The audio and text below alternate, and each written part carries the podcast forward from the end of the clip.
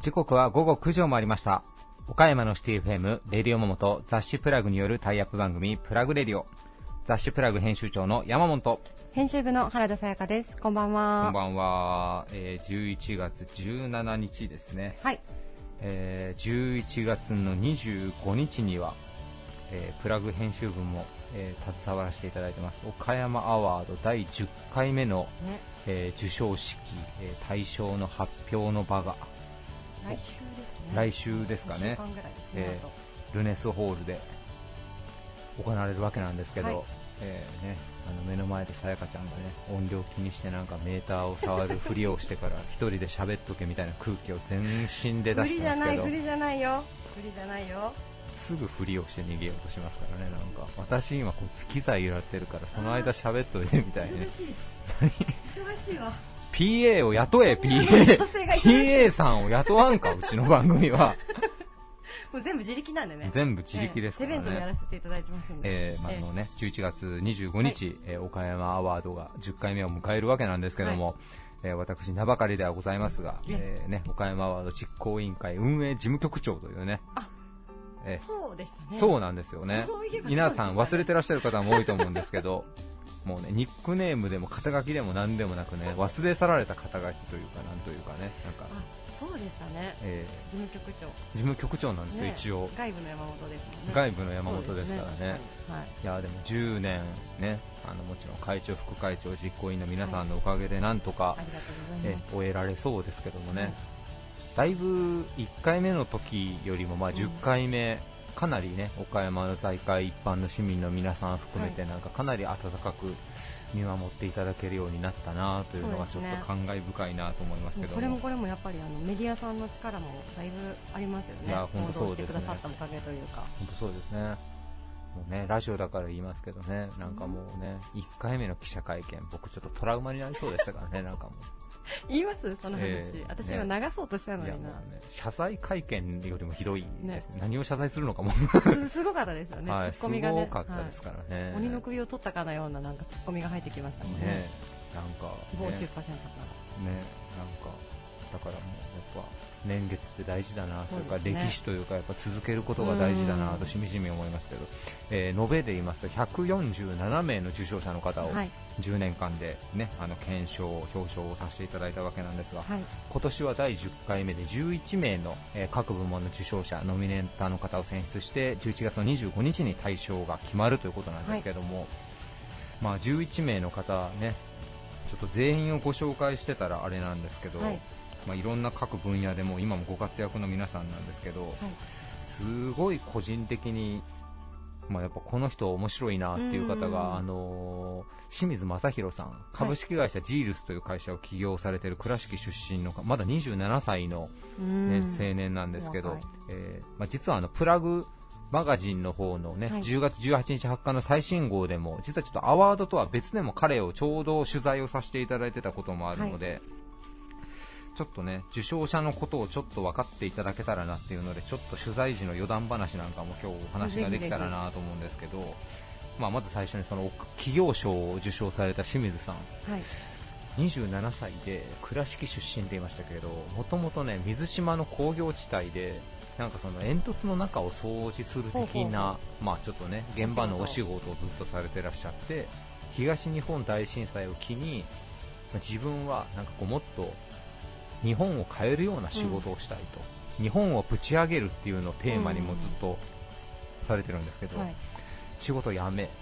で猛勉強して、はい。ただまあ猛勉強したけれども、えー明治大学本当はなんか東大とかに行きたかったらしいんですけど明治大学だったらなんとかかんとかなりそうだと、はい。で明治大学に入学してでその時出会った仲間とチャットボットの会社ジールスをまあ創業されるんですけど、はチャットボットっていうのがチャットって会話ですよね、うんうんでボットってまあロボットの略なんで、うん。最近皆さんなんか通販サイトとか使われる方だったらページの、まあ、右下か右上の方に、ね。なんかそのねあのご質問ありますかみたいな。よく出ますよねあれ。あれがまあ俗に言うチャットポットというやつなんですけど、まあ、AI に覚えさせて、はい。本当だったらまあ人間がカスタマーサービスセンター的に1個ずつね、受け答えしないといけないものを、まあ、AI の技術でもってそこのコミュニケーションを、まあ、あのコンピューターに任せて精度が高い、あの会話をしていこうというようなサービスをね、はい。まあ、あのいろんな企業さんに、まあ、販売をされてるんですけど、はい。はい一応取材時の時点で業界ナンバーワンの導入者数とユーザー数、はいあと会話データ量を誇ってるんですよ。ほうほうほうほう。ジールスっていう会社は。まあ、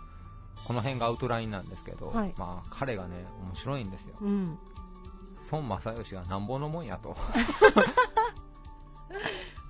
ほわしゃ行くでと 勢いがあるな。すごい勢いがあるんですよ。うんもう今僕に最もないものを。持ってるんですね。27歳の彼が。はい、そうなんですよ。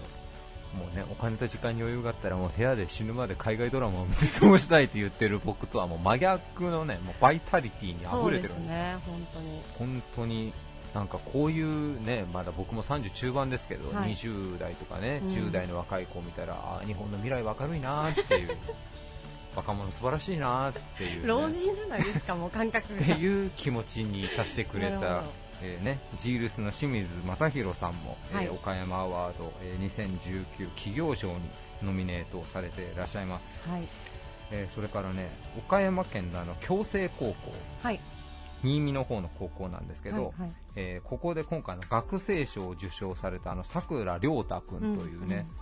子なんですけど高3だからまだ17、7 8ですね、あの e スポーツって言葉が最近ねかなり盛んに言われてますけど、あの赤バフというハンドルネームでもうゲーム業界では知らない人がいないぐらい、もう日本トッププレイヤーの一人なんですけど、まあ、彼が e スポーツ部をまあ創立して学校で、えー昨年インターハイというか、まあ、全国大会で、まあ、2位になったりとか彼の記者会見の時の挨拶も聞いててなんかもうすねごいですよね。震えましたよね。えー涙が出そうなぐらいね、うんなんか、ああ、もう若者素晴らしい、頑張れっていうね、やっぱね、もう30中盤でももう老兵はもう去ろうかなっていう、彼らにもあとは託そうっていう気持ちにさせてもらいますれですね、ジュジュちゃんですね、ドライバーの。野田はい樹樹ちゃんね、まだはい13歳で F1 レーサーを目指している樹樹ちゃんもね、注目していただきたいなと思いえーます、すいません、あのね、どうしてもプラグラジオやると僕、あれですね、もうメンヘラ感ま本当にね、ブラックな部分がもう出てきすぎて、いやいやいやとめどなく。いえいえ、あの、明るくバイタリティにね、そうです持ってね、はいあの、ほがらかに頑張っていきますので、はい皆さんこれからもよろしくお願いします。はい、それでは行きましょう。えー続いては、岡山地元リーダーたちの思考を探るバリアスリーダーのコーナーです。誰もが知る有名企業から岡山の隠れたすごい企業まで、約200名のリーダーの皆さんへインタビューをしてきました。毎回の放送ごとに数人ずつインタビューを公開していきます。今回のテーマは忘れられないアドバイスということでリーダーの皆さん人からもらったアドバイスをご紹介をいただいています。今回のゲストは株式会社シティライト取締役広報部長丸山隆明さん。株式会社重山組代表取締役川田裕二さん。株式会社井上専務取締役井上祭さん。株式会社なぎ物流代表取締役なぎ秀樹さん。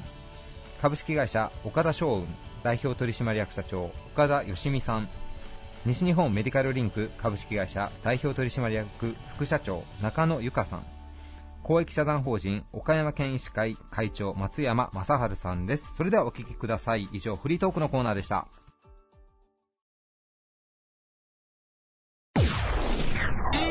Various leader produced by Buzz Radio. 車の販売、買い取りなど自動車流通をトータルでサポート。独自のビジネスモデルで自動車流通を手掛ける日本唯一の企業です。そして社会人野球チームシティライト岡山も運営されています。株式会社シティライト取締役広報部長の丸山隆明さんです。よろしくお願いします。お願いしまよろしす。くお願いします。えーね、えーシティライトさん、もうこの放送の時には実はもう結果は出てしまっているかと思うんですけれども、えーまずは、えー47年ぶりですかね、はい。えー都市対抗野球の全国大会出場おめでとうございます。ありがとうございます。えーね、もう放送の時にはもう実は結果が見えてるんですが、えー収録の時にはね、ちょうどまだ試合の一月前ぐらいですかね、はい今がちょうど。どうでしょう、まあ、あの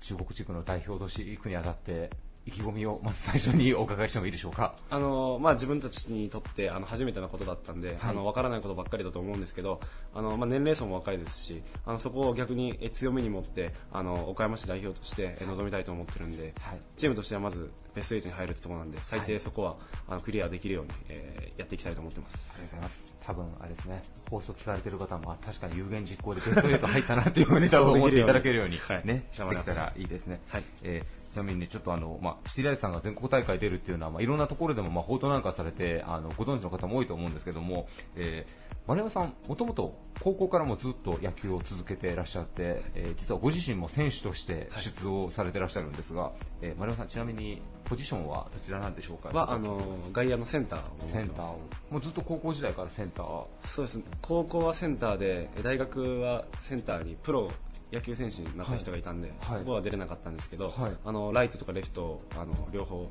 やらせてもらってましたへーあ、でも結構、あれですね、肩が強いんですね、じゃあ。いやちょっとコントロール悪いんですけど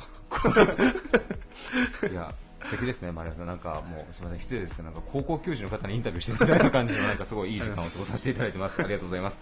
えーでは今回の、えっとですね、リーダーの皆さんに、えー忘れられないアドバイスということで、えーご自身が今も心に留めていらっしゃる、まあ、私生活、お仕事、もしくはまあ野球にもあの生かされているような言葉というのを皆さんにご紹介いただいているんですけども、えー丸山さん、どんな言葉をご紹介いただけますでしょうか？あの大学アジア大学のあの監督の生田監督の言葉なんですけど、はいあのよくミーティングであの当たり前のことを当たり前にっていうことをよく言われてたんですけど、はいあの私生活であっても野球であってもあの社会人としてもあの当たり前のことを当たり前にっていうところが本当に大事だよっていうことをずっと言われてたんですけど、はい。あのまあ、社会人野球でも昔のシーライトって打たないと勝てないっうん。ていう、まあ、あの他の方々から聞いたらそれ普通だろうって思うかもしれないんですけど、はいあの打たなくても勝てる野球っていうのはあのアジア大学の監督に教えていただいてそれはあのバントとか、はい。あの守備であったり、計算できる分野をしっかりはい。するっていうところで、まあ、そういうことはあの練習もしないしないとできないんですけど、はい。私生活でもあの、まあ、例えばバッグをちゃんと締めるだとか、はい私生活の部分でも当たり前のことは当たり前にできないと野球でもできないよっていうところを教えてもらったんで、はい。あの今でもそれを念頭に置いてあの、まあ、試合前にノック終わった後にでもまあ全員ミーティングあミーティングロッカーに行って、あのバッグを閉めろよとはい。なんだそれっていう選手も多分いるいたと思うんですけど、はい。まあそこはもうあのそこはできないとあの野球でもそういう風につながらないと思って、あのまあ大会終わってから笑い話でそうやって言ったんですけど、そういう気持ちがあったんだよっていうのは選手に伝えて、はいあのずっと大学の監督のその言葉はずっと念頭に置かせてもらってます。それはあのシティライト岡山のチームにも丸山さんの方で結構、まあ、伝えられてるというかなんかこれを一つルールにしようみたいなのでそうですね。はい。ところでもあるんですか？はい興味深いです。確かにだからその監督がおっしゃられてるのは例えば身体能力がどうとかっていうことじゃなくて、当たり前のことが当たり前にできればそれでまずは勝てるだけの、まあ、戦術を持ったチームが出来上がるってことですよね。そうです。こは。ここまで野球やってる人ってある程度は打てますしある程度は守れますし、ある程度投げれると思うんですけど、うん。やっぱりそこでどこが負けてるのかなって言ったらまあバッティングでは全然負けてなかったと思ってたんですけど、昔も。はい。でもバントの一つであったり、ん。自分でミスしたところからとポンポンポンって点取られてしまって負けてしまう試合が多かったんで、うん。やっぱりそこは練習でもしていかないといけないですし野球だけじゃなくて私生活でもしていかないと絶対つながっていかないなと思ったんで、そこはあのキャプテンになってあの強く言わせてもらうようにはしてます。なるほど。はいいいですね。ガリガリの大会系の感じですね。もう、でもあれですね、もう野球部の方とかね、どこの学校でもそうでしょうけど、一番やっぱ挨拶ができるとか、はいまあ大きい声でまあテキパキ動くとか、はいそういうのがやっぱ社会人だろうが野球部だろうがやっぱ一番大事なのかもしれないですね。そうですね勝利をつかみ取るという部分でいうと。はいありがとうございます。えーでは、令和の元年は、ねまあ、全国大会出場ということで、まあ、華々しいスタートがこう切れたわけなんですけれども、はいまあ、来年以降、今後の、えーシティライト岡山のチームに対して、まあ、目標というか、こういうチームにしていきたいというところをちょっと最後お伺いできたらなと思います。はい。あのまあ、野球としてはあの今年はまずはあの2大大会出場の中で全国大会ベスト8までに入るっていうところが目標だったんですけど、はい。あの次から次からはというか、はい。あのこの放送さしさはいせていただくときには結果が出てると思うんですけど、はい。あのまあ、2大大会出場はもう当たり前というか、うん。あのそこはあのずっと思ってるんですけどキャプテンとしてあの、まあ、野球を辞めた時にでも、はい。社会人として通用通用するような人間というかそこをうん。やっぱり自分は大学で学ばせていただいたんで、はい。そこを自分は次はあのまだ全然25歳で若いんですけど、そこを下の選手であったり野球部の人にまずはつ伝えていって、あの野球だけじゃなくてあの人間形成としてもあの自分が言うことじゃないんですけどあのしっかり自分が発言することに自分にも返ってくると思うんで、はいそこをしっかり意識してあのやっていきたいと思っています。はい、ありがとうございました。えーゲストは株式会社シティライト取締役広報部長の丸山隆明さんでした。ありがとうございました。ありがとうございました。Various leader produced by Plug Radio. 建築とエネルギーをデザインする未来型建設企業。株式会社重山組代表取締役の川田裕二さんです。よろしくお願いします、よろしくお願いします。えー今回のテーマ忘れられないアドバイスということで、えーはい。経営者の皆さんがまあ今も心に留めていらっしゃる、まあ、人からもらった言葉というのをご紹介いただいてるんですけども、はい。えー川田社長はどんな言葉を教えていただけますか？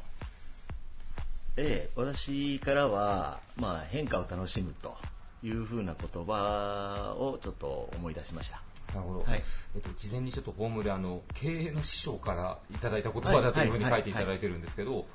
これはどどういった間柄の方から言われた言葉ですか？私のね、あのーまあ、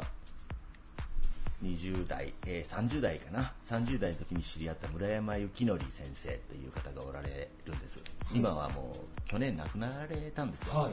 でその師匠から、えー教わった言葉ですね。はい。それは、まあ、変化を楽しむというのはどういうシチュエーまあ、常々おっしゃられてたことだったりするんですか？うん、そうですね、まあ、ついろんなことを教えていただいたんですけどね、はいですから、まああのーどうですかね、物事は変わることがはい。当たり前であるとはい。いうことは、えーで自分は自分も進化しなければいけないっていう、だから変わることを逆に楽し楽しめとはい。いうふうな話ですよね、うん。要するに環境とかはい。状況とかはい。は刻々と変わりますね、今、すごく変化が早いですからね、特に。はい。ですけど、それを、まあ、たむ楽楽しんで経営するぐらいの人間になれということだと思いますね。なるほど。実際あの重山組さん、まあ、住宅から、まあはい。ソーラー、ね、あの太陽光発電の、まあ、下のあの機材的な部分のところだったり、まあ、あとは観光業もされてらっしゃったりとかですね、はいはい。あとあの岡山城近くのあの、ね、碧水園というカフェとあとボートの運営なんか、まあ、いろんな事業をこう展開していらっしゃるんですけども、はい。やっぱそれも、まあ、変化に何にでも柔軟に対応しようみたいなところもやっぱあっていろんな多角的な事業を展開していらっしゃるということなんでしょうか？そうですね、もまあ、もともと、あの建設で自分で独立して始めたんですけど、建設業っていうのは結構ね、すごく波風がはい。激しかったんですよね。はい。一番最初は、えー公共工事の削減というのがあったりね、はいはいそれで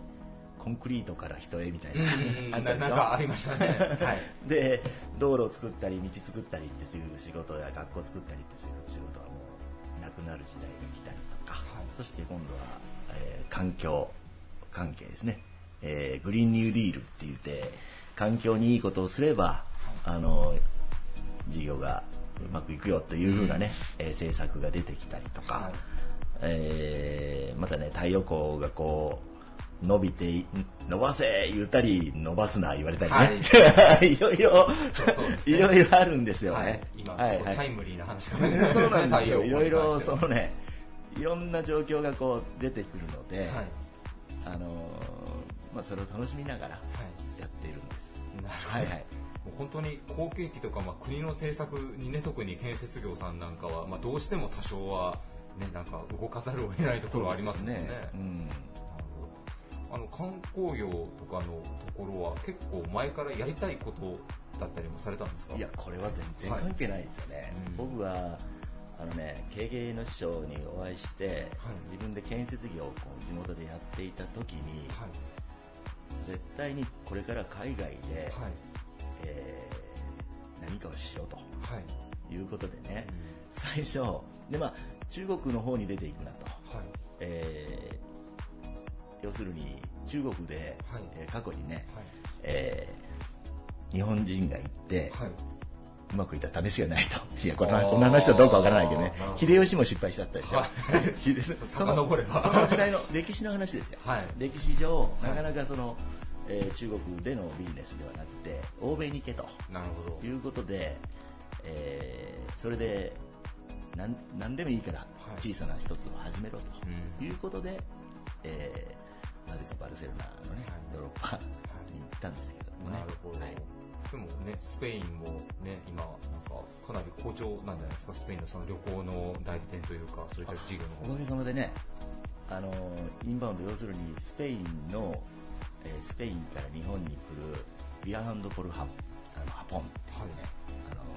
これ訳すと日本へおいでよっていうはい。ホームページを運営している旅行会社をしているんですけれども、はいこれはあの今、ヤフーもグーグルも1位ですね。へで顧客満足度も1位だということで、あの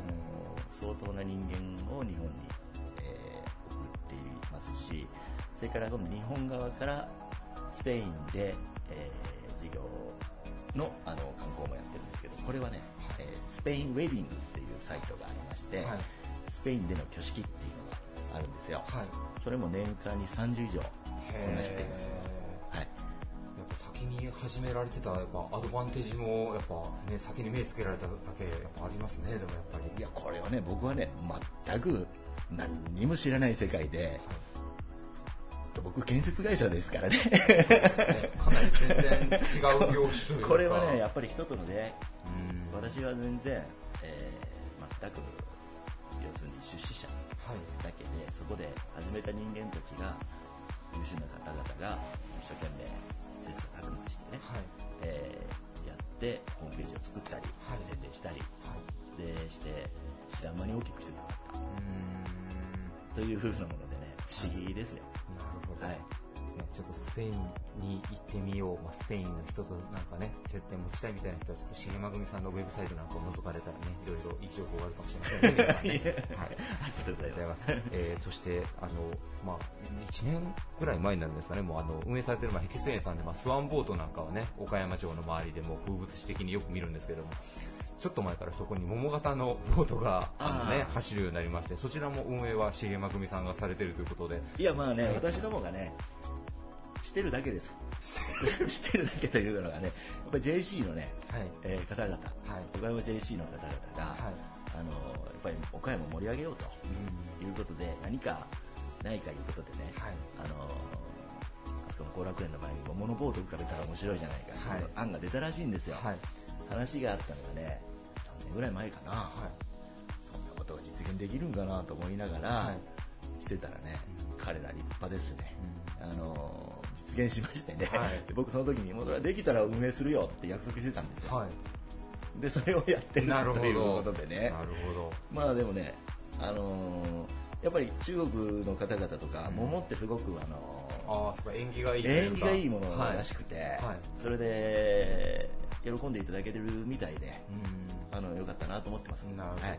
ね、なんかなかなか岡山人としては桃のボートが浮かんでるのを見るのはなんかねちょっと面白い光景ですけど海外の方からしたらもっと多分面白い光景に見えるでしょうみたいですねあれは。ね、もっとね、あのどんどん宣伝したいと思ってますから、うん。はい。もうでもすでに結構いろんなメディアでもね取り上げられてインスタ映えじゃないですけどねなんかこう岡山で久々になんかバズったコンテンツだなっていうふうに思ったりもしますけど、えー嬉しいですね。はえ社長ご自身も乗ってみられたり乗りましたはい、どうですか？桃のボートに乗った感いや想中から見ると普通です。中からはね、なんか桃の匂いでもしたらいいかもわからないね。面白いじゃないあ面白いですね面白いじゃないですか桃のアイスクリームでもサービスしましょうか、ね。ああ、素敵です。これを聞いたという人でそんなにいないいやいやいやいやいや、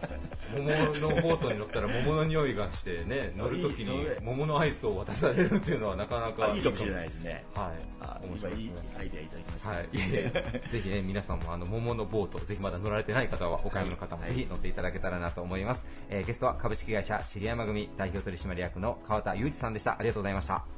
りがとうございます。Various leader produced by Plug Radio. 創業106年を迎えた岡山県南エリアを中心にエヴァホールなどの総裁ホールを展開する大手葬儀社株式会社井上専務取締役の井上祭さんですよろしくお願いしますお願いします。えー今回のテーマ、えー忘れられないアドバイスということで、はいリーダーの皆さんが今も心に留めていらっしゃる言葉というのをお伺いしてるんですが、はいえー、まつりさんはどんな言葉ご紹介いただけますでしょうか？そうですね、私はあのお自分の存在をはい、追求しろとはい、いうことを、えーそれこそ10年ぐらい前ですかね、はい。か十数年前にちょっと教えられましたね。それは、えっと、どういったタイミングでどなたに言われた言葉だったんでしょそれはね、あのー呉に、はい。あのー総合センターという、あのー葬儀社があって、まあ、はい。同業なんですけど、うはい、でクレイトンベイホテルというホテルもあの経営されてる、まあ、当時、まあ、8年ぐらい前にお亡くなりになったんですけど、はいその創業の会長に、はい、あのー言われましたね、開口一番、お会いした時に。開口一番、そうですね。もう会うなり、そうです。まあ、その意味というのは、はいい、わゆるその、自分のこの存在が、はい、あの、両親がいないと、存在がないと、この世に。はい、だから、もう単純にじ自分の両親、それから先祖に感謝をしていきなさいということですね。なるほど。は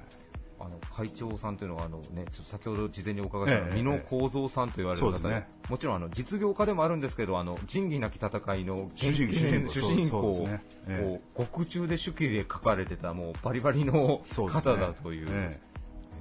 まあ、すごい方でしたね、人読者で。えやっぱりオーラというか圧みたいなものがやっぱある方ですか？僕はもう初めて会った時に、はい。あのまだ顔はあのそこのクレイトンベイホテルの一室が、はい。その会長の当時自分のあの部屋だったんですよ、はい。出勤した時のね、はい。まあ、事務所というか、はい。でお伺いした時にピンポン鳴らして、はい。お入れみたいな話。で,、はい。で入った時に、まあ、ちょっと通路があって、えー右手に部屋があるんで、はい。入った瞬間顔見えないじゃないですか、はい。でドアを入った瞬間に鳥肌立ちましたね。顔見てないのに、顔見てないのに、ええ。すごいですよ。なんかそういうオーラを出すぐらいのええ。感じの、そうですね。でもなんか先ほど言われてた、まあそのね、訳すとまあ親に感謝するっていうことにもなるかもしれないですけど、そのうんまあどどちらかというと、もともとアウトサイドでバリバリで生きてた方うんうんうん。うんが、やっぱ行き着くのはそういう哲学というか、やっぱ考え方に落ちるっていうことなんですかね。だと思いますよ、うん本当にね、やっぱり、ま、そのいわゆるい生き様をやっぱり示した人っていうのは僕は本物だと思うので、はい。だからその箕面会長は僕の中では非常に大きい存在だってですね、まあ、亡くなった時にあのそういう知らせがあった時にすぐあの呉の方へね、はい。夜お伺いして自宅にお伺いしたんですけど、はい。もう涙が止まらなかったですね、えやっぱ回想者の方もかなり多かった。ーかなり多かったですね。うん。やっぱ、まつりさん、時折言われますけど、やっぱその人が亡くなった時に本当にその人の心境が分かるんだってことをそうですね、いつもおっしゃられてますけど、美濃会長なんかやっぱもう、先ほど言われてた生き様っていうのはやっぱ本当に背中で見せてくれたような方っていう。そうですね、えお会いしたかったですけどね、やっぱどんどんそうすごい方がちょっとずつな くなっていきますね、うん本当に。まつりさんなんか最近あの、ね、アームレスリングとかなんか体をこうね、フィジカルも鍛えていらっしゃいますけど、はい、なんか岡山にアームレスリングでもその生き様ですごい方がいらっしゃるっていう話を前お伺いしたんです倉敷ね。はあ、倉敷ですかね。ねあのー、元2009年の世界チャンピオン80キロ級の宮本さんですね。はい。えー、素晴らしいです、この人。この方もなんか以前松井さんが岡山で侍がいたぞって、うん、そうそうそうそうそうそうそう。やっぱかなりストイックに道を極めてらっしゃる。いや、すごいと思いますよ。やっぱりね。うんやっぱり世界取る人っていうのは、あのーやっぱ違いますわ。うん本当ね。うん。まあ、どの、まあ、なんて言うんだろうな、その、ビジネスどうこうよりも、はいやっぱり、その自分自身のそういう生き様を追求して、はい結果を出す人っていうのは、うん結局あの自分より勝ってる人ってたくさんいるじゃないですか。はい。だけどそれって、やっぱり能力の差じゃなくて、僕は完全に努力の差だと思うんですね。うん。自分より強い人間とか自分より勝ってる人間っていうのは、あの自分より努力をしてきたっていうことだけだと思うんで、うん。うん。だからそれをあその宮本さんも教えてくれましたね、うん。今あの毎週水曜日はちょっと練習にね、はい。あの宮本さんのゼロワンっていうチームがあるんですけど、はい。そこの、まあ、ジムにあの7時半ぐらいからかな、はい。2時間ほどアームの練習行ってるんですけど、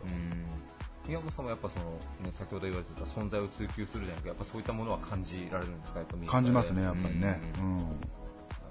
まあ、でもね、聞いていただいている方は、まずできることとしたら、まずは、まあ、親とか先祖を敬うところから、そうそうもうそこが大事ですよやっぱりね、はいうんだと思います今を頑張るということですかね。うんはい。じゃないと自分の存在って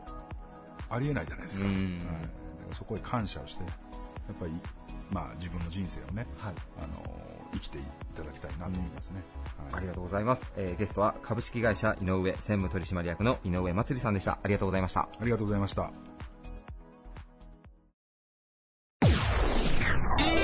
Various leader produced by Plug Radio. 3000坪を超える自社倉庫を備えた急成長中の運送会社。岡山県を中心に全国へ配送も行っています。株式会社なぎ物流代表取締役のなぎ秀樹さんです。よろしくお願いします。はい、よろしくお願いします。えー今回のテーマ、えーリーダーの皆さんにですね、忘れられないアドバイスということで、あの、リーダーの皆さんが、まあ、私生活やお仕事なんかでいつも気に留められている誰かからかいただいたアドバイスをご紹介いただいているんですが、えー、なぎ社長は、えーどんな言葉を挙げていただけますでしょうか？はい、えー私常に心に思っているのが、はいえー30代の頃にですね、はいまあ、あの経営主としてこう支持していた方の言けど、はい。うん。どちらが儲かるかではなく、どちらかがどちらが正しいかの道を歩めと。なるほど。損得ではないんだと。そうですね、えーその言葉は非常に常にこう胸に刻んでいると言いますか、はい。それは一体どういうシチュエーションの時にこうかけられた言葉なんですか？その方の、いや、まあ、勉強会ですよね、その方あの勉強会。の中勉強で、えーおっしゃられていた言葉なんですけど、非常に心に残ってですえーまだ当時30代前半でしたから、まだそう利益といいますか、はい。数字をね、やっぱ本当に追い求めてましたけど、はい。じゃないんだなと、まあ、その師匠は、えーそうですね、創業して、まあ、上場まで行ったような会社をされた方なのでですね、はい。まあこういう方が言われるんだから間違いないんだよないんだろうなという。うそういう、えー会社としてのテクニックを学ぶより人間性をあの高めなさいと、はい。そういうことばっかり言う方でしたけどね、当時はまだよく分からなかったですけど、まあ、うんだんだんこの年になるとですね、なるほどなということ多々ありますよね。なるほど、まあ、はいその言われた時瞬間的には、まあ、そうだろうなだけど、腑に落ち出したのはやっぱりちょっと年齢重ねてきてからねやっぱり40代超えてからですかね、はい。ああ、なるほどなと思い出したのでそうですね30代の頃はねもう運送会社の方ってやっぱもう稼いでやるぞっていうなんか結構前向きなガツガツした感じが必要ですもんねやっとにぱりかく儲けてやるぞが先でしたね。うんえー本当そうですね。ただこうその正しい、まあ、儲かるかどうかよりは正しいかどうかっていうところが腑に落ちてくるっていうのはやっぱ経営されてらっしゃってその正しいことを選んだ方が、まあ、結果業績にも結びつくみたいな体感されることが多くなってきたということなんでしょうか本当その通りだと思います。やっぱり上からね、常にやっぱり神様を見てるなというのを感じますし、やっぱり神様がね、にっこり笑っていただけるような、うん。そういうこう経営、そういう生き方をしたいなというね、人としてもそういう生き方をしたいなと感じますし、あ、ちょっとこの経営者今はすごいけど、何か生き方が違わないかな、違うんじゃないのかなと思ったら、やっぱりこうね、3年後、5年後に、ああ、やっぱりなっていうようなことをうんなやっぱりね見てきてますし。はい、うんことができてるかと問われるとなかなか人間難しいものですけどねこれはもう一生勉強ですけど、うん常に勉強ですけど、そうですね。でやっぱりね、利益とかこう目の前にねぶら下げられると心が動くんですね、はいはい。動きますけど、はい。い、や違うなということでですね。うん。え正しいというのはどちらかといえば公益性があるかっていうようなことの考え方の方がーそ近いうですかね、公益性、そうですね、公益性もありますし、やはりこう人の道として間違ってないかどうかっていうね。うまあ、もちろんね悪いことはしちゃダメですけども、そうですまあ、A か B か選べって言われて正しい方を選べば、まあ、まず間違いないと。それはあの社員の皆さんにも常日頃社長もアドバイスされてらっしゃ社員教ること育の中では言いますね、まだでもやっぱ若いね、特にドライバーの方なんかは、とにかく自分が稼ぎたい、自分が稼ぎたいっていうのが先ある子、まだまだ多いんですね、はいはい。まあ、その方のこうなんて言いますか、まあ、レベルじゃないですけど、その方のね、意識レベルにこう応じて、はい。い、きなりこうドカンと上から言ってもね、多分、うん。ね、受けた方、えー聞聞いた方は受け入れられないと思いますりあれですかね。年齢によってこう腑に落ちてくる言葉ってだんだん増えてくるんですかね。やっぱり人間っていうのは経験そうすね。で。やっぱり昔の方が言われて言われてたことっていうのは間違いないんだなというのがね、だと思うんですよね。なるべくだからこうそうですね。若い人も若いうちからこう素直になるべく吸収しようという姿勢が大事かもしれない。あーおっしゃる通りですね、その素直が大事だと思いですねーえー素直じゃない方はダメですね。はい素直な方がいいなと思います。はい、あの、なぎぶつるさん今もうね、経験の急成長企業ですから、もしね、目指されてる方いらっしゃったら、素直さが大事だということで、社長。はい。素直な子は伸びてくると思います。なるほど。えーちなみにもう放送の時にはもう令和になっても後半にもなってますけども、えー令和の年、まあ、言語も変わりまして、なぎ物流として、まあ、今後どういった風にこう成長していきたいというふうにお考えでしょうか？まだあの本当これ令和元年でね、ここはまた常に私その時はスタートだと思いますので、もう、はい。後ろは振り返らずにですね、はい。これから先だけを見てますので、うん。まだまだ目指しているものは上の方にありますのでですね、はい。えーいろんなこう展開していきたいなというふうに思いますね。はい。えーそしてあの、なぎ物流さんといえば、まあ、その社員教育の中で、やはりこう、まあ、先ほどの正しいにを通ずることだと思うんですけど、やっぱこう、日本人としてこう、恥ずかしくないようにということで、あの、社員教育なんかもこうね、いろいろ力を入れてらっしゃると思うんですけど、はいまあ、すみません、僕もね、まっすぐ生きてるんで、やっぱね、天皇皇后両陛下がなんか最近ね、あの、国賓の方を迎えられてる姿なんかを見ると、なんか、本当に時代が変わって、やっ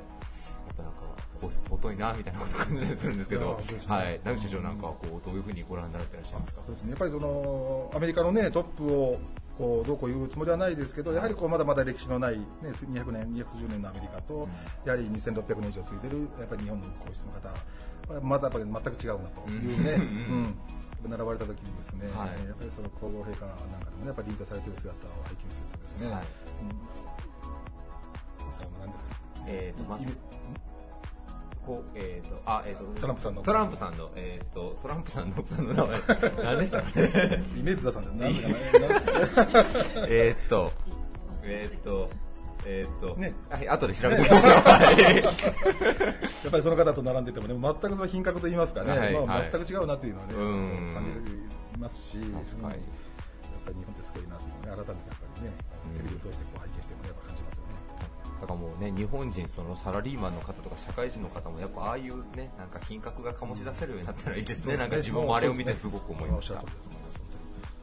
内面から出るようなね、人間になりたいなと思って、ね、努力してます。あの社長はもうね、努力されなくても、本当に多分内面からにじみ出てらっしゃると思います。はい、ありがとうございます。えーゲストは株式会社なぎ物流代表取締役のなぎ秀樹さんでした。ありがとうございました。ありがとうございました。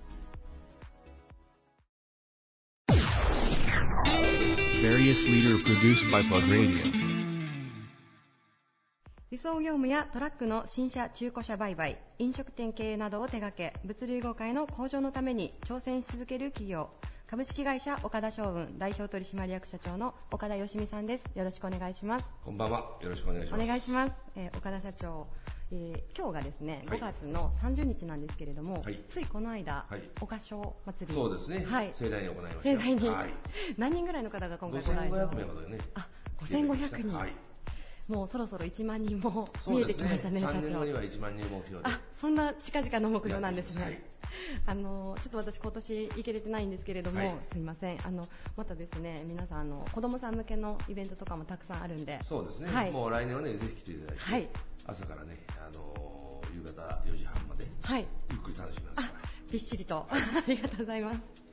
すいません。それでは早速あの今回のテーマに移らせていただきます、はい。今回あの忘れられないアドバイスはい。ということで、はい。皆さんにお聞きしてるんですけれども、今までの、まあ、人生の中で、はい。どなたかからいただいたあの言葉、い。教訓だったりとか今の自分に生きているものをぜひちょっとご紹介くださいというはい。内容です、ははい。い岡田社長にとって忘れられないアドバイス一体どんなものでしょうか、はい。えー父親からですね、はい。商売するときにですね、えーとにかく当座を作るなと。当座を作るな。当座、当座ということはは小切手を切るなと。あいうことで、それとあとは整備工場のはい。支払いは絶対滞ったらあ大変なことになるでと、はい。い。うことで、はいもうそれはですねあの今でももう実際、まあ、滞ることもなしに当座も作ったことないんですけど、はい。えーそれはねあの商売する上でやっぱり必要なことですね。あそうなんですね、すみません、ちょっと私あの、専門的なのかなと思ってしまったんですけれども、はい。整備工場というのは、要するにそのトラックのそうですね、あのディーラーさんですね。あ。整備工場、あごめんなさい、整備代金ですね。はいはい。整備代金は絶対に払えよと。はい。それは絶対に、まあ、もちろん払わないといけないものは払わないといけないと思うんですけど、はい。なんでその整備工場は絶対っていう、あのね、やはりトラックはトラブルが多いんで、ああ、はい、整備代金が滞ったら、はい、えー修理してくれないんで。ああ、なるほど、あ信用自体も失うしそうね。っていうことですかね。そうです。まあ、現状は今ね、えー他社でもやはり、えー金額が遅れて、はい。えーやはり修理をしてくれないと。はい。いうところは岡山のうなぎもありますから。あそうなんですか、じゃあもうあの運送会社運送業務というものを続けるためにも、はい。それはもう必ず必要になってそうですね、これはもう絶対大事なことですからね、うん。あのディーラーにブラック企業になったらね、ブラックに乗ったらですね、うん。もう必ずもう修理して欲しくてもできしてもらえない。あそうなんですか。そうです。実際でもそういった会社さんも、中にはあそうなんですね。はい。であとはもうね、修理代金が、はい、えーとにかく少額しか払えない。少額。ということでもう残高整備代金がもうだんだんどんどん溜まってね。ああなるほど、えーもう追いつかない企業もかなりおるみたいあですね。そうなんですね、まあ、なかなかあの旗から見見るとはい。全くわからないことかもしれないんですけれども、岡田翔雲さんではもちろんそういったところもきっちりと。そうですね、はい。もうその辺はもう以前からですね、はい。もうあのすぐ振り込むはい。という体質を取ってますかうら、ありがとうございます、もう一つの、えー当座を作らない、はい。こちらに関してはあの運送業界っていうあのはい。業種に限らず、限らずですね。これはことです。ね、あのまあ、商売して初めて分かったんですけど、はい。すぐ口座を開けないんで、はい。信用ができたら当座口座を作れるんですけど、はい。やはり当座を作ることはもう小切手を発行できるとうん。いうことなので、うん。えーやはりあの何かあった時に、はい。えー渡りはい。とか出すことがあったら困るうんで、ということでやはりもう現金主義うんでやってますね。あなるほど、それはもうかなりこう実際のはい。こう業務に即したといいますか、はい。かなりこう具体的なアドバイスはい。になりますね、そうですね、お父様かちらもね、あのーはい。小さいながら一人で商売やっていく中で、やはりそれだけは絶対するなよと。うん。いうことでね、えーそれだけはもうずっと頭が離れない。あーなるほど、もうあのパッとそれをこう言ってくださいましたもんね社長。そうですね。もうこのテーマのもうあとはね、よその方からアドバイスというのはもう一切ないですし、はいはい。あなるほど。もうその2つだけですかね、はいりがとうございます。あのまあ、社長というお立場と的にもそうだと思うんですけれども、まあ、他の方に、はい。まあ、アドバイスだったりとか、はい。あの訓示はいを述べることもこう機会としては多いかなと思うんですけれども、はい。そういった中であの逆に社長が一番大事にされていることは一体どういったことになりますか？とにかくあの決断をすぐしなさいと。決断をすぐしろ、ね。あはい。もう悩んだらダメだよ。悩んだらね、はい。もうね、やりたいことでもできないんです。はい。ですからもう、これをやろうと思ったらすぐやる。なるほど即断即決。そうです。はい。決断です。決断力がないとダメでうす。はい。それはなんていうんですかね。例えばその早い決断で、はい。もしこう悪い方向にはい。行くこともまああるかもしれないと思うんです、はい。はい。だったとしても、はい。やっぱりこうぐじぐじぐじぐじと悩むよりはすぐ決めたそ方がうですね。まあ現状はね、あの今、飲食事業部で食堂も経営してるんですけど、えーそれもね、即決でちょっと場所を決めたんあで、そうなんですか。そうで今から考えたらね、はい。あのちょっと場所悪かったかな、はい。やっぱりつ常々思います。そうなんですね。はい。でももう、もう、やったからには、はい。とにかくお客さんが一人でも多く入れるような、うん。えーアイデアを出してはい。やってますね。なるほど、はい。じゃあもう自分がした決断には後悔はするなと。そうです。はい。そこに責任を持ってそこからできることをしっかり探せということですね。はい。わかりました、はい。ありがとうございます。ちょっとあの社長の個人的なこう訓示のお話まで聞かせていただいて、ありがとうございました。えー本日のゲストは株式会社岡田商運代表取締役社長の岡田義美さんでした。ありがとうございました、はい、どうもありがとうございました。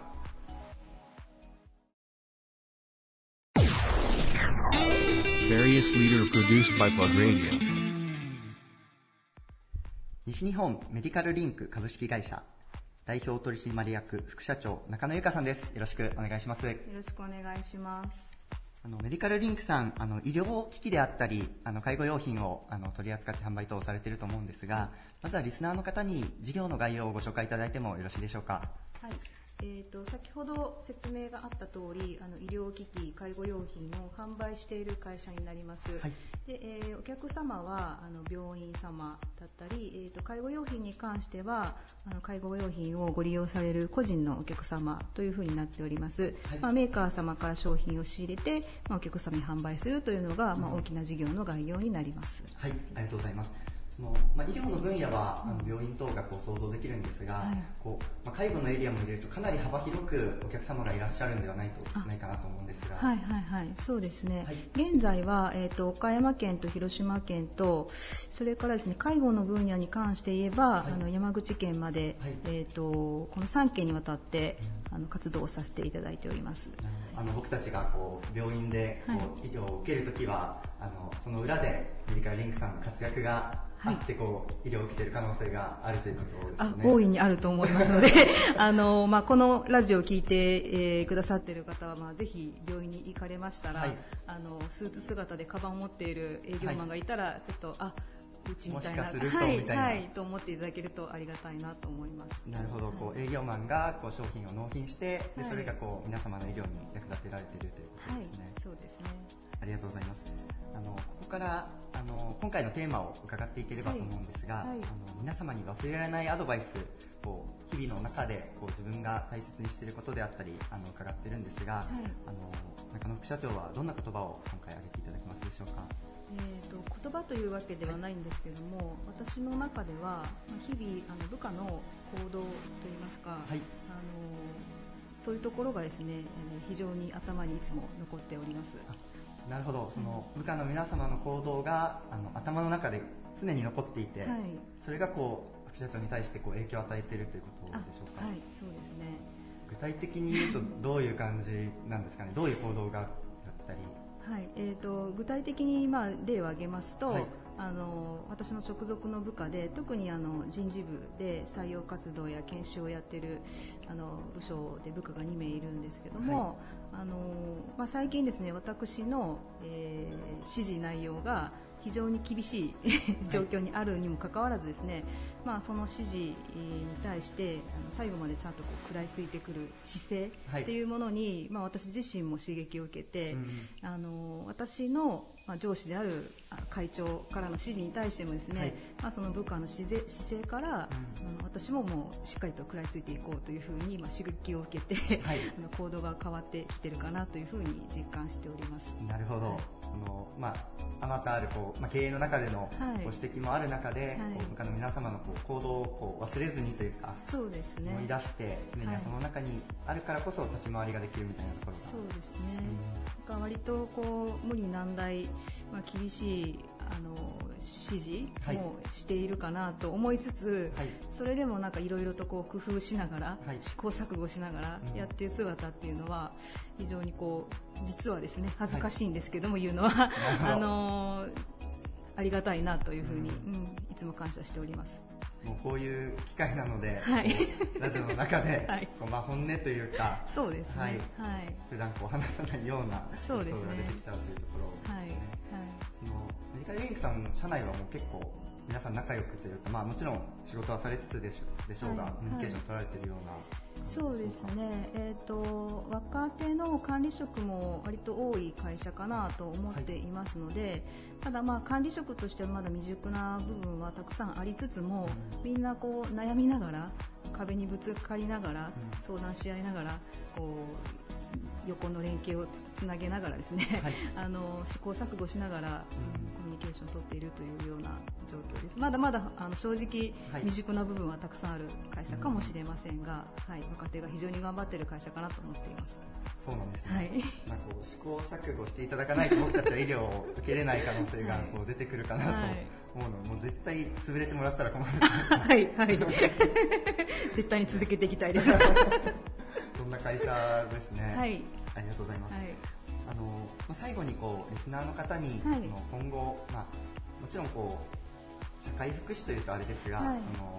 医療の現場を届けつつ、こう西日本メディカルリンクスさんでこう今後目指していきたい姿であったり、こうどういう展開をされていくかあの少しお話を聞かせていただいてもよろしいでしょうか。はいえーと、まだうちの会社はですね、まあ、岡山県でもあのシェアはまだ2位という状況です、はい、広島県に関してはまだその上位の方にあの名前が出ていない状況で、はい、まだこう無名といいますか、うん、という状況になっております。でまずはまあ岡山県で1位になるということ、それから広島県でも、まあ、いろいろな病院様から西日本メディカルリンクというご指名を受けるような会社になっていきたいというのがまず直近の目標になっております、うん、なるほど、まあ、さらにこう地域の中で影響力を与えていくようなポジションにということですね。はい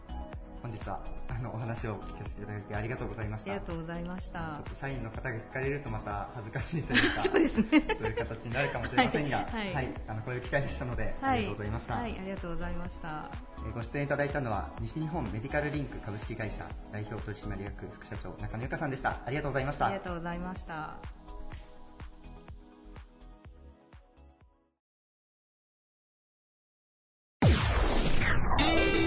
Various leader produced by Plug Radio. 国民皆保険を堅持し、県民への良質な医療の提供を支援、また地域包括ケアシステム構築を推進し、在宅医療、介護を支える団体です。公益社団法人岡山県医師会会長の松山正治さんです。よろしくお願いします。よろしくお願いします。お願いします。はい、えー、今回テーマがですね、はい、忘れられないアドバイスということで、はい、今までの人生の中でどなたかからいただいたお言葉、教訓、今に生きているものをご紹介いただいております。会長にとってあのどういった言葉を挙げていただけますか？もうだいぶ前の話なんですが、あの岡山大学で、あの第一外科の教授をしておられた田中先生、田中早苗先生、えー、がおっしゃった、はい、お言葉ということですが、はい、もうあの私が、医者になって、はい、えー、すぐぐらいの話だと思うんですが、えー、まだその頃は医療事故っていうのがまだそれほど言われてなかった時代で、はい、マスコミなんかには取り上げられていない時代だったんですが、それでもやはりあの事故が起こっていたということじゃないかと思いますが、まあ、田中先生が言われるのは、はい、あのミスは1つだけでは事故にはつながらないと、あの2つ、3つ重なったら事故につながるんだよと、はい、だから皆さん十分気をつけてとい。うことを言われていました。あのじゃあ一つのミスでこうしっかりとまあ気を引き締めれば、ね、重大な事故にはならない、ということですかね。そうですね。あの事故があったことでその慌てるとか、それからまたその後悔するとかそういう気持ちがあってはだめなので、そこで一回切り替えて、もう一回、えリスタートするということじゃないかと、それで次の事故へ、えが起こらないように心構えをちゃんとしていくとい。うことじゃないかと思います。なるほど、あの会長もその言葉を聞かれて、うん、こう改めて、まあ、その先ほど言われてた例えば医療ミスっていう言葉だったりっていうのが、今ほどこう、皆さんがこう一般的な言葉ではなかった時代、でもやっぱりこう危機感というものがすごく芽生えたということでしょうか。そうですね、はい、あの今から考えたら、はい、あのその当時の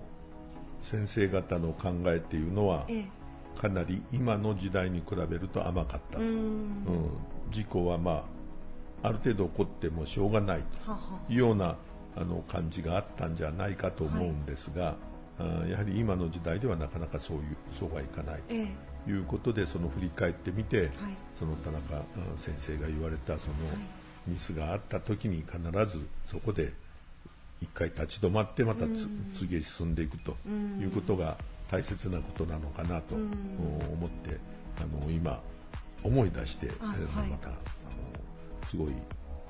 先見の明があったな、はい、もう30年、40年前の話ですから。えー、その時にその当時のあの外科の、えーと、教授教授でいらっしゃった先生が言われたということなんですけど、はい、他のお医者様と同じ認識ではなかったということですかね、うん、その方がもうととりわけそういった考え方が、うん、もうそれはあのごく普通の考えだと思うんですけども、我々も言われてみたらそうだなということで、ごくあのミスっていうのはどうして起こるかということの前に、ミスが起こった時に次のミスが起こらないようにというのは、そこまでは考えてないんですね、ミスを起こしちゃだめということはあるんですが、これはもう人間ですから、特に外科の先生方、まだまだその手術の環境っていうのが十分整えてない時ですから、あの出血するとか、はい、それから、まあ、あのあでまって血管を切るとそういうこともそのないことはないので、そこで、えー、慌ててはだめということですね。だからあの教科書通りの手術ができている時には、全然問題がないんですけども、はい、それがどっかでちょっと途切れた時が問題ということで、えー、そこから先をどう立ち直っていくかというのは、それは医者の技量であって、精神力であるということじゃないかと思います。あの私たちも、まあ、もちろん医療ドラマのようなものでしか現場を知る機会も全くないんですけれどもあの本当にこう人の生き死にといいますかもう命にこう直面されてるお仕事だと思うんです。やっぱり少しのミスがこう重大なことにこうつながるといいますか。そうですね、うん、だからまああの必ず我々診察していると、はい、全てがうまくいくということじゃないので、うん、まあ、それをどうするかとい。うことで、はい、えー、そういうことがあった時にあのこの間も高校生とそういう、あの ACP というのの対談をしたんですけども、はい、先生方は必ずあの患者さんが亡くなることもあるんでしょうけども、その時にどういう対応をされるんですかというようなお話があったんですが、質問があったんですけども、やはり我々は一生懸命やってて、えー、手を抜いてるんじゃなくてどんどん一生懸命やってて亡くなられたと。いう時には、まあ、それで、あの自分を、あのそこで慰めるんじゃなくて、一生懸命やったということを心の糧にして、次へ進んでいこうというようなお返事をしたんですけども、まあ、やはり考えてみたらそうじゃなかったかなと、はい、うん、思ってます。ですから、うん、怠けて亡くなったらやっぱり心にずっと、はい、あの障害が残るかもしれませんけども、まあ、自分が一生懸命やってできるだけのことをやって、はい、それでダメだったという時にはやはりまた次へ進むエネルギーになるんじゃないかなと思っています。あの以前前回のインタビューの時にですね仕事とは何かというご質問させていただいた時に、あの会長は前に進むあの進歩だと言われてたんですけれども今のお話もまさに。そうですね、はい、やはりあのこういう仕事っていうのは、はい、後へは引けませんから、はい、例えば手術をしだしたらもう終わるまで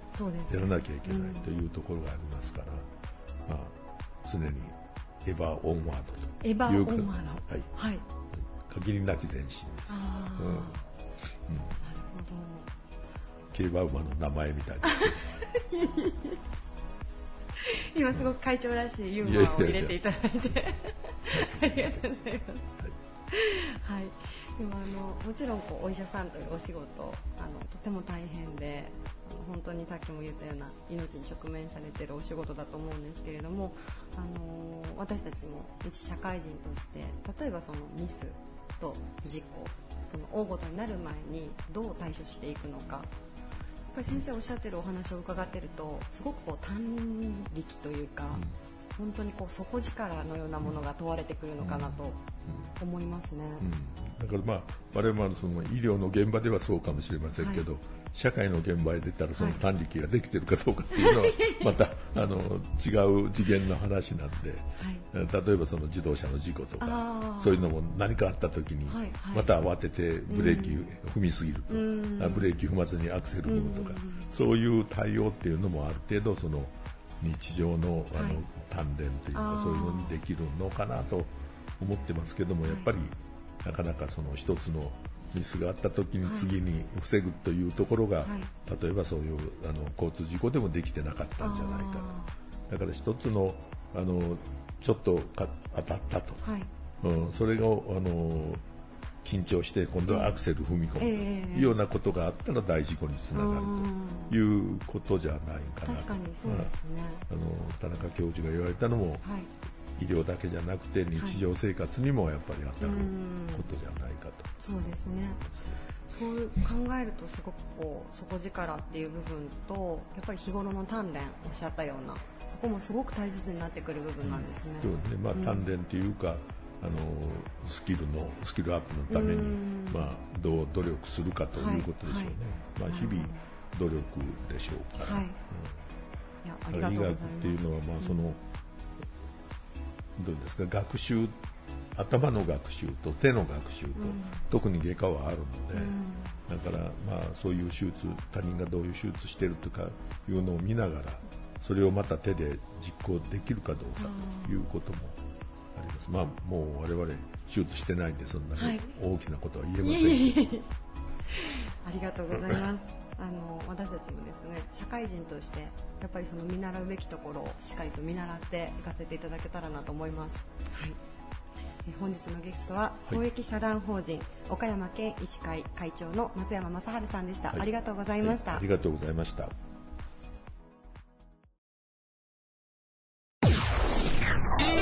Various leader produced by Plug Radio